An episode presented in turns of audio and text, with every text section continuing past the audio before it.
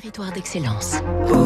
Donnons l'envie d'entreprendre au cœur des territoires avec la banque Rhône-Alpes, une banque du groupe Crédit du Nord. Fabrice Lundi sans cette entreprise d'Avignon, pas de pont, pas de tunnel. Parce qu'un sol est composé de grains solides, de vide et d'eau, il faut donc bien le connaître pour ensuite construire dessus bâtiments, pylônes, autoroutes, lignes ferroviaires. Et c'est là qu'intervient la géotechnique.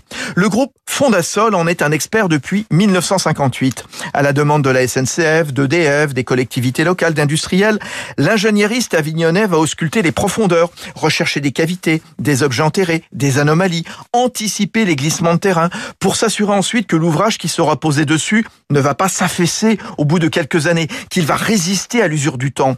Fondasol va aussi traquer des traces de pollution et vérifier que le sol est sain. Pour ça, des moyens modernes sont déployés. Méthode de réfraction, utilisation de lasers, de drones.